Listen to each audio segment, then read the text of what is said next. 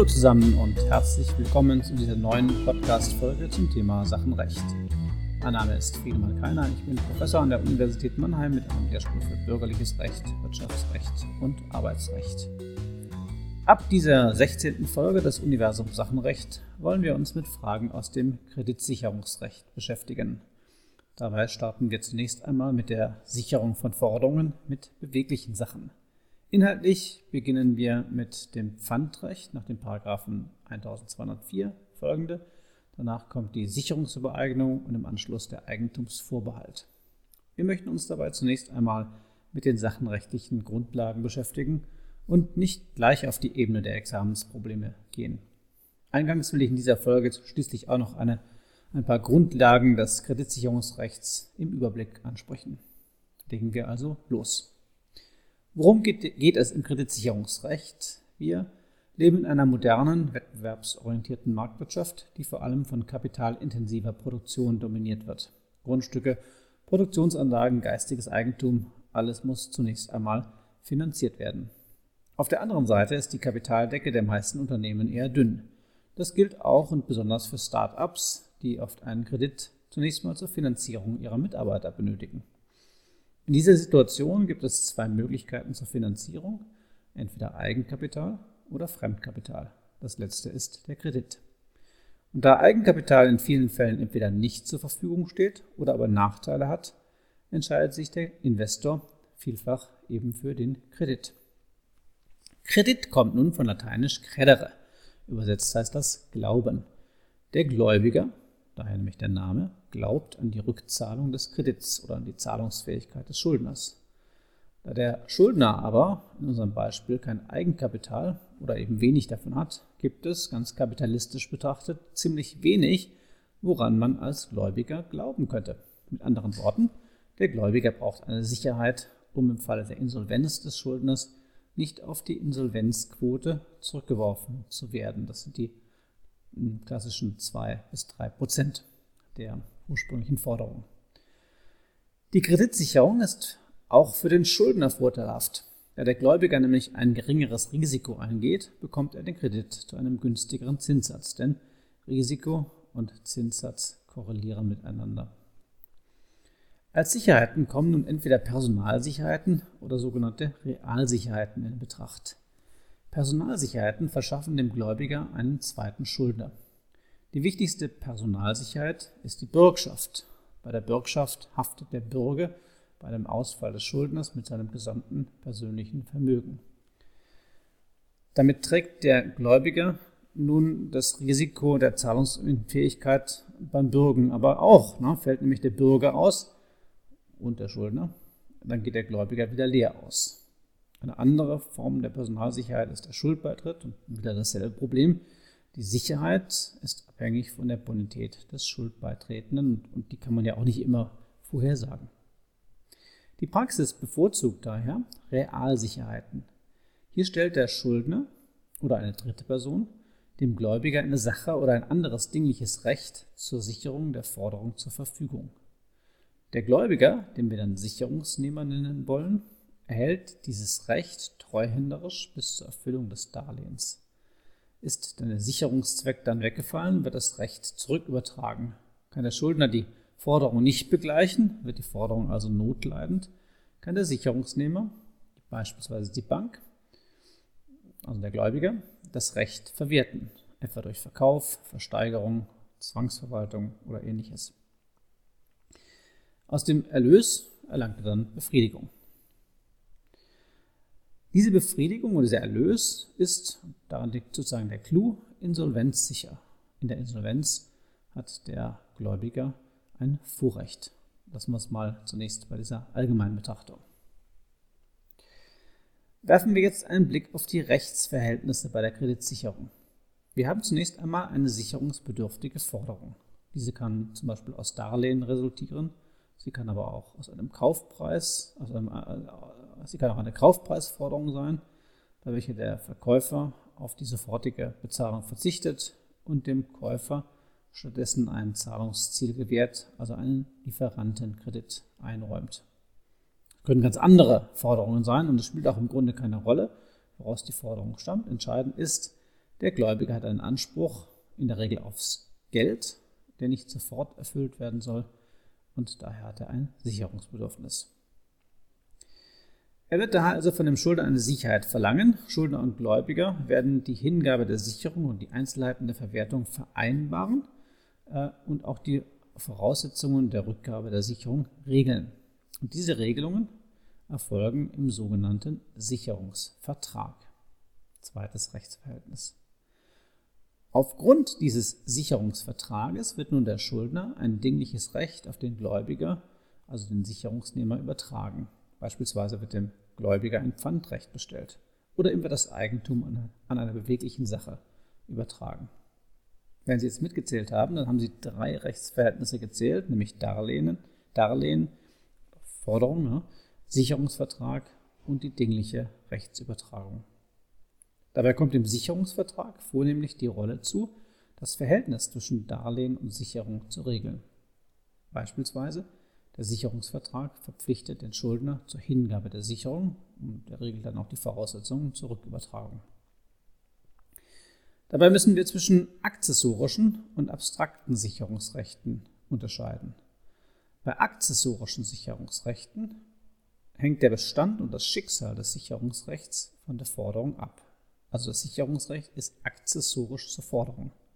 Das Pfandrecht ist so ein akzessorisches Sicherungsrecht. Hier gilt, ist die Forderung nicht entstanden, kann auch das Sicherungsrecht nicht entstehen.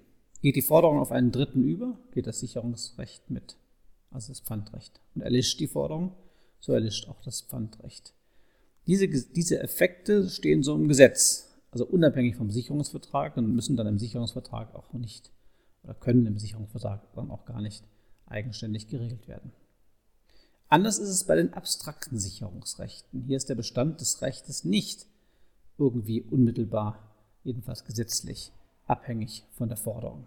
Hier schafft nun der Sicherungsvertrag eine Verbindung zwischen dem, der Forderung und dem Sicherungsrecht. Ein abstraktes Sicherungsrecht ist zum Beispiel die Sicherungsübereignung. Hier wird die Sache dem Sicherungsnehmer zur Sicherung einer Forderung übereignet und es gilt, ist die Forderung nicht entstanden, ist die Übereignung der Sache aber gleichwohl wirksam. Erlischt die Forderung, beispielsweise durch Erfüllung, ändert sich im Eigentum des Sicherungsnehmers erstmal gar nichts. Und auch wenn die Forderung irgendwie an einen Dritten übertragen wird, hat das überhaupt keinen Einfluss auf das Eigentum des Sicherungsnehmers. Also Sicherung und Forderung hängen nicht miteinander zusammen. Hier ist der Sicherungsvertrag von großer Bedeutung. Er regelt zum Beispiel, dass der Sicherungsnehmer nach Erfüllung der Forderung zur Rückübertragung der Sicherung verpflichtet ist. Man kann hier noch weitergehen. Aus dem Treuhandcharakter des Sicherungsverhältnisses ähm, lässt sich all dies auch im Wege der Auslegung ableiten. Also selbst wenn die Parteien einen Sicherungsvertrag gar nicht regeln oder die Details nicht regeln, dann können wir aus diesem Treuhandcharakter im Wege der Ausle Auslegung ähm, wesentliche Punkte ähm, ermitteln. Zum Beispiel, der Anspruch auf Freigabe von Sicherungen, wenn nämlich zum Beispiel die gesicherte Forderung durch Tilgung teilweise erloschen ist und der Sicherungsnehmer ein zu viel an Sicherung hat, also übersichert ist. Dann muss er, soweit das möglich ist, einen Teil der Sicherung durch Rückübertragung freigeben. Zum Thema der Übersicherung kommen wir noch einmal viel ausführlicher und das ist ein ähm, bedeutendes Examensproblem. Es ist wichtig, diese drei Rechtsebenen sorgfältig auseinanderzuhalten. Auch hier gilt nämlich das Trennungs- und Abstraktionsprinzip, insbesondere zwischen der obligatorischen, also dem Sicherungsvertrag, und der dinglichen Ebene, also die Übertragung der Sicherung. Damit jetzt zunächst einmal genug zur Vorrede und zu den allgemeinen Überlegungen zur Kreditsicherung. Mit ein paar Details beschäftigen wir uns in, einem besonderen, in einer besonderen Podcast-Folge.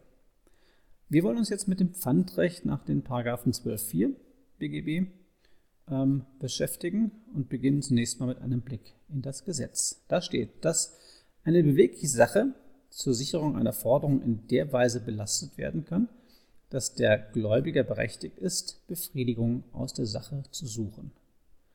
Die Bestellung des Pfandrechts ist in 1205 BGB geregelt und verlangt Einigung und Übergabe der Sache an den Gläubiger stellen wir hier zunächst einmal vier Dinge fest. Erstens. Paragraph 1204 regelt ein vertragliches Pfandrecht. Das Pfandrecht entsteht also auf der Grundlage einer Verfügung, wie sich das dann aus 1205 BGB genauer ergibt. Zweitens. Die Begründung des Pfandrechts erfordert die Übergabe der verpfändeten Sache an den Pfandgläubiger. Das ist das Faustpfandrecht. Drittens. Durch die Belastung der Sache entsteht ein eigenständiges dingliches Recht, nämlich das Pfandrecht. Als dingliches Recht hat es einen Zuweisungsgehalt, den das Gesetz, den das Gesetz mit dem Recht auf Befriedigung aus der Sache ähm, zu suchen dann auch beschreibt. Mit anderen Worten, das Pfandrecht realisiert sich schlussendlich in der Veräußerung der verpfändeten Sache. Das ist der Zuweisungsgehalt des Pfandrechts. Hat auch einen Ausschließungsgehalt, der sich aus 1227 ergibt. Da wird auf die Rechte des Eigentümers verwiesen. Der Pfandrechtsgläubiger kann also auch nach 985 BGB mit 1227 Herausgabe des, äh, der Sache verlangen oder ähm, Abwehr von Störungen nach 1004 mit 1227 BGB verlangen. Viertens, das Pfandrecht dient zur Sicherung einer Forderung und ist damit ein akzessorisches Sicherungsrecht. Also noch einmal die vier Strukturmerkmale. Erstens entstehen durch Verfügung. Also zweitens, ähm, es ist eine Übergabe erforderlich. Drittens, das Pfandrecht ist ein dingliches Recht mit den entsprechenden Strukturmerkmalen dinglicher Rechte. Und viertens schließlich die akzessorische Ausgestaltung des Pfandrechts. Nun noch einmal etwas genauer auf die vier Punkte. Zum ersten Punkt möchte ich an dieser Stelle mal darauf hinweisen, dass es neben den vertraglichen Pfandrechten auch gesetzliche Pfandrechte gibt. Und es gibt sogar noch ein sogenanntes, eine dritte Kategorie von Pfandrechten, nämlich das Pfändungspfandrecht im Rahmen der Zwangsvollstreckung. Mit dem wollen wir uns aber hier nicht weiter beschäftigen. Das ist in Paragraph 803 folgender ZBU geregelt. Und ähm, da gilt auch dann teilweise das äh, Recht des vertraglichen Pfandrechts entsprechend, soweit nicht zwangsvollstreckungsrechtliche Regelungen vorgehen. Für Sie jetzt im Laufe zum ersten Staatsexamen ist das gesetzliche Pfandrecht durchaus relevant, das zum Beispiel als Werkunternehmerpfandrecht in 647 BG, 647 BGB oder als Vermieterpfandrecht in 562 BGB auftaucht. Auf einige Einzelheiten komme ich noch zu sprechen. An der Stelle zunächst einmal belasse ich es bei den, dem Hinweis auf die gesetzlichen Pfandrechte, die dann nach gesetzlichen Vorschriften entstehen und nicht durch Einigung und Übergabe. Hm, ich möchte noch einmal äh, die Punkte Faustpfand und Akzessorietät hervorheben. Das waren die ähm, Elemente 2 ähm, und 4, die ich vorhin genannt habe.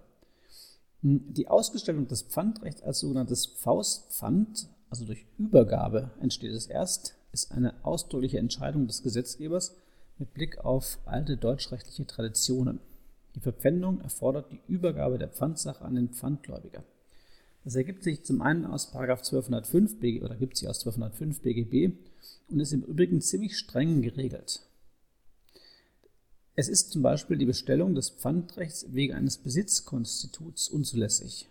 Sie erinnern sich an die Übertragung des Eigentums nach 39 BGB, wo der Veräußerer unmittelbarer Besitzer, aber Fremdbesitzer bleibt, der Erwerber mittelbarer Besitzer und nämlich Eigenbesitzer wird. 39 BGB also Erwerb durch Besitzkonstitut.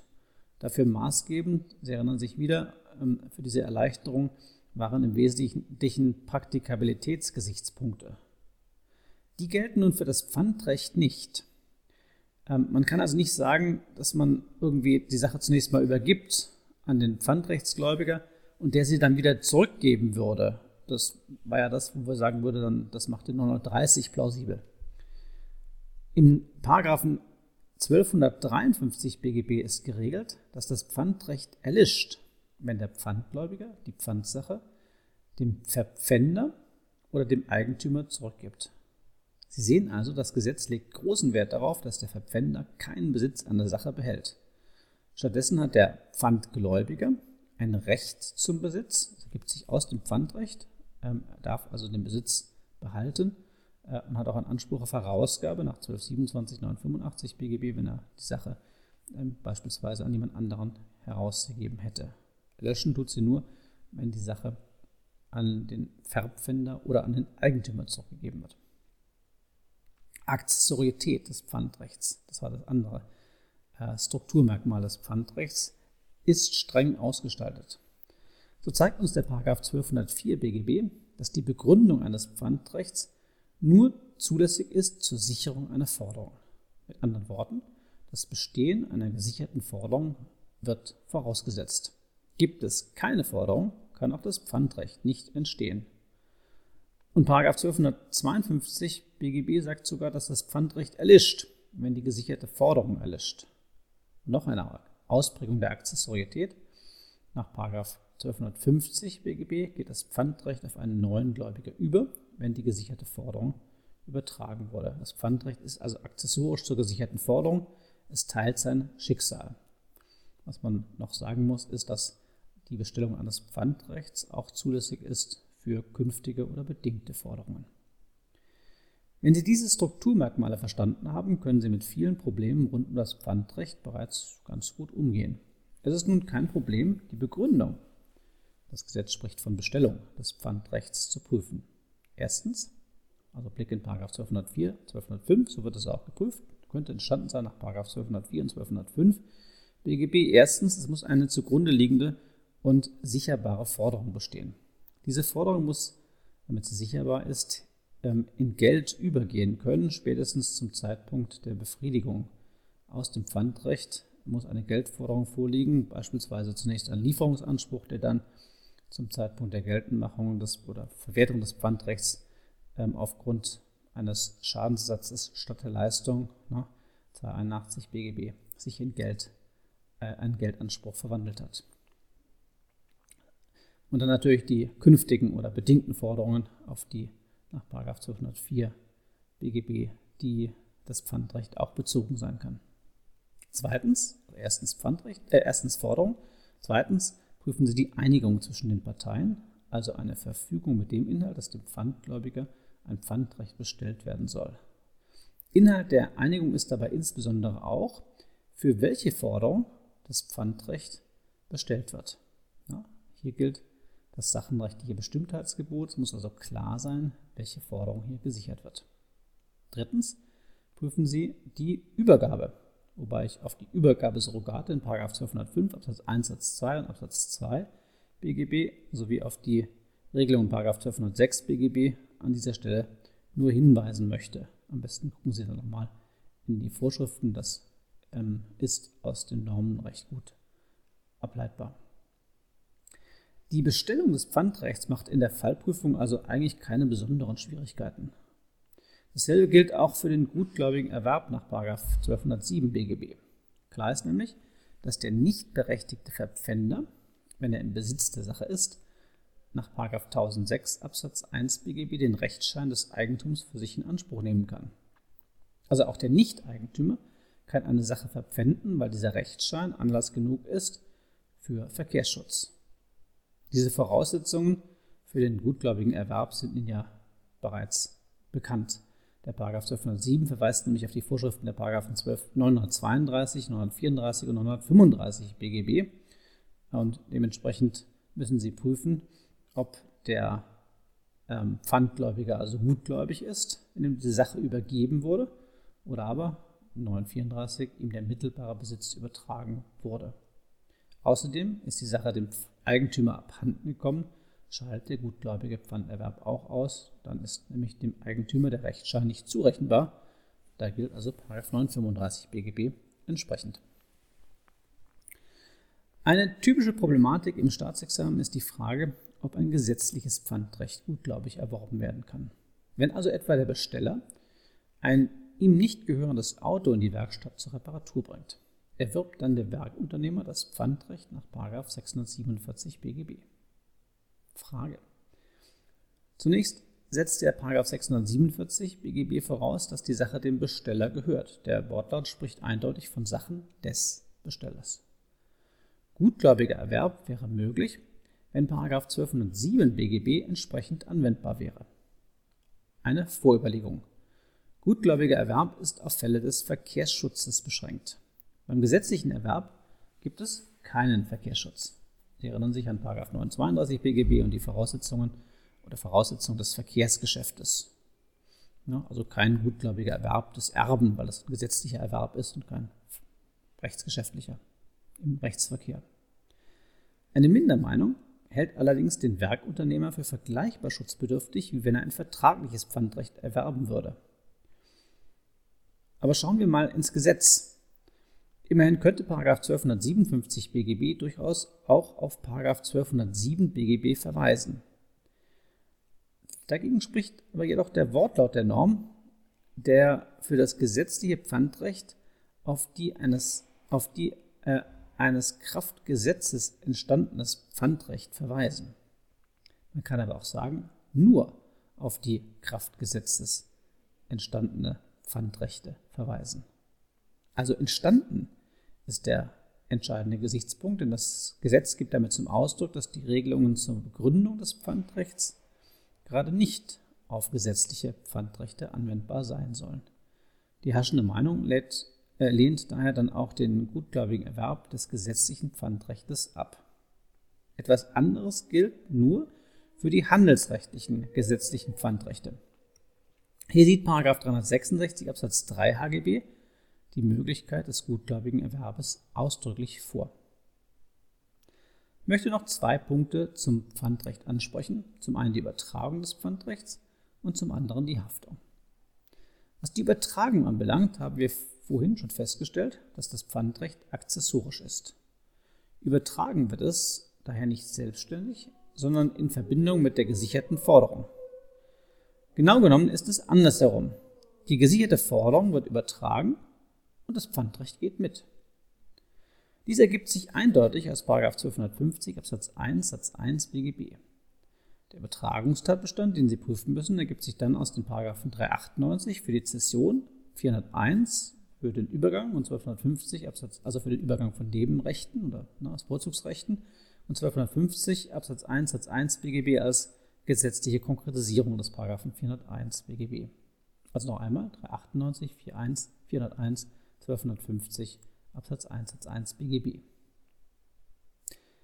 Gutgläubiger Erwerb ist bei der Zession nicht möglich. Auch so ein Klausurproblem. Ja? Es gibt also keinen gutgläubig derivativen Erwerb.